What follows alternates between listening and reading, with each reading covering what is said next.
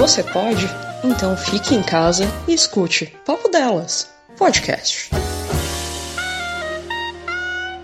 Papo Delas, podcast sobre isso.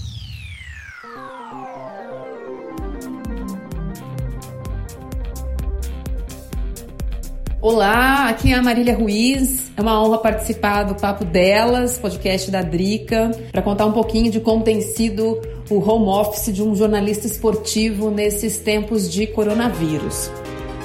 Bom, meu home office é parcial, porque por causa da televisão eu tenho ido uma semana sim, uma semana não, para Bandeirantes. A gente fez um esquema de de plantão quase, então uma semana vou eu, outra semana vai meu colega de bancada que é o Piperno, para que a gente diminua um pouco uh, a quantidade de pessoas na redação, mas totalmente home office não é. Então uma semana eu faço de lá, essa semana, por exemplo, eu participo uh, via Skype de casa e ele lá na bancada. Além disso, tem o blog no UOL e tem as outras apurações que a gente já costumeiramente faz da onde a gente estiver. O que tem de diferente neste período é a paralisação total das competições esportivas, inclusive o cancelamento da maior delas, que é a Olimpíada. Isso impacta diretamente o nosso trabalho, porque não ter competição esportiva não significa não ter notícias. É eventualmente um período difícil de, de cobertura por cobrir é, só bastidor.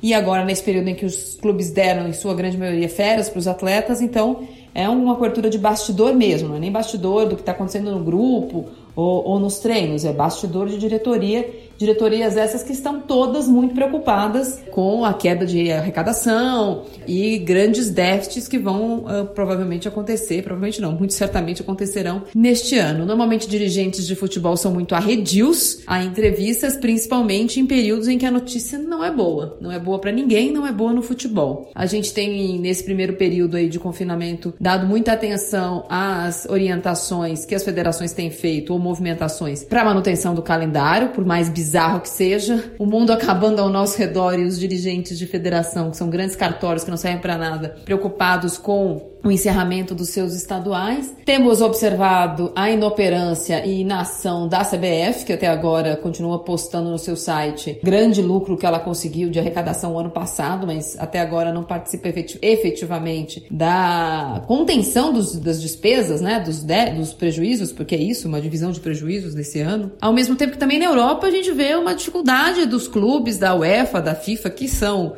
que andam com relações estremecidas para terminar a temporada. Então a grande dificuldade aqui é que a gente mal começou.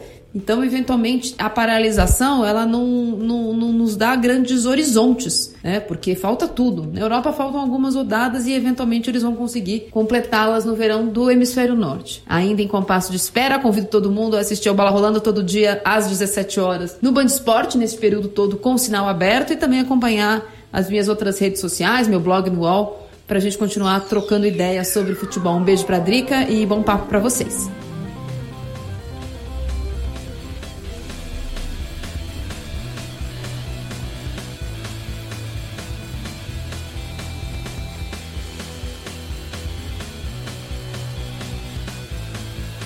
Você ouviu Papo Delas, podcast sobre isso.